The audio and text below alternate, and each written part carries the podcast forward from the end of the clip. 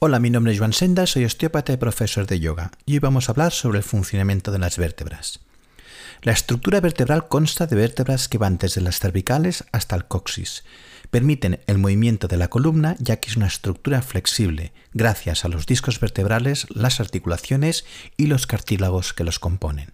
Podemos distinguir varias partes, las cervicales, las dorsales, las lumbares y la pelvis, ya que esta última, esta estructura pélvica, también pertenece a la estructura de sostén. Esta estructura de la columna permite el movimiento del cuerpo, condicionado por las tensiones de los músculos, y además sirve de sostén de los órganos y glándulas. Con el devenir de los años, las tensiones de los músculos, las degeneraciones naturales de los órganos y las tensiones emocionales, la columna va perdiendo poco a poco su flexibilidad y su alineación, produciendo desviaciones como la escoliosis, la hiperlordosis o la hipercifosis, es decir, que los músculos son los principales actores de las desviaciones de la columna.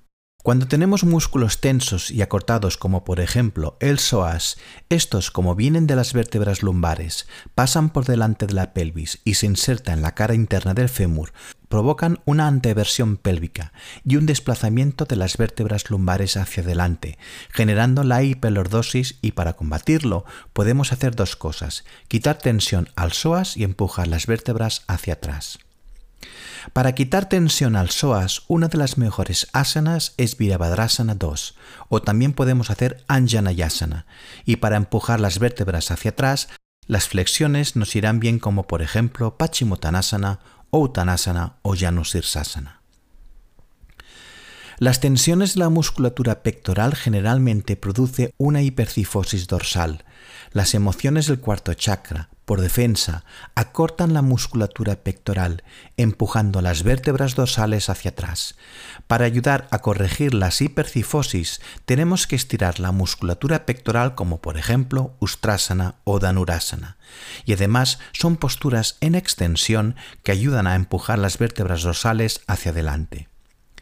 Los acortamientos de la musculatura del cuello como los esternocleido occipitomastoideos aumentan la curvatura de las vértebras cervicales, generando la hiperlordosis cervical, junto a otro músculo muy importante que es el trapecio, sobre todo el trapecio superior.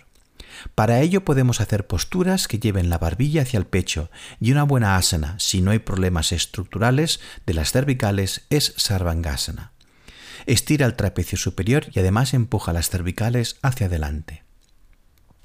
Las escoliosis normalmente vienen de un mal apoyo de los pies y además vienen acompañados de acortamientos de las cadenas musculares laterales que favorecen aún más las curvaturas escolióticas, como los paravertebrales. Para ello haremos una inclinación lateral hacia el lado de la escoliosis, como por ejemplo Utita Trikonasana. Otro factor de los problemas de las vértebras son las disfunciones orgánicas, y uno de los órganos más grandes es el hígado.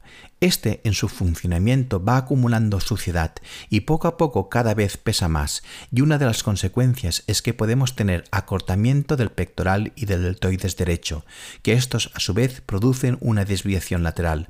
Y para ello tendremos que limpiar el hígado haciendo o inclinaciones laterales o las torsiones como Ardha Machandrasana.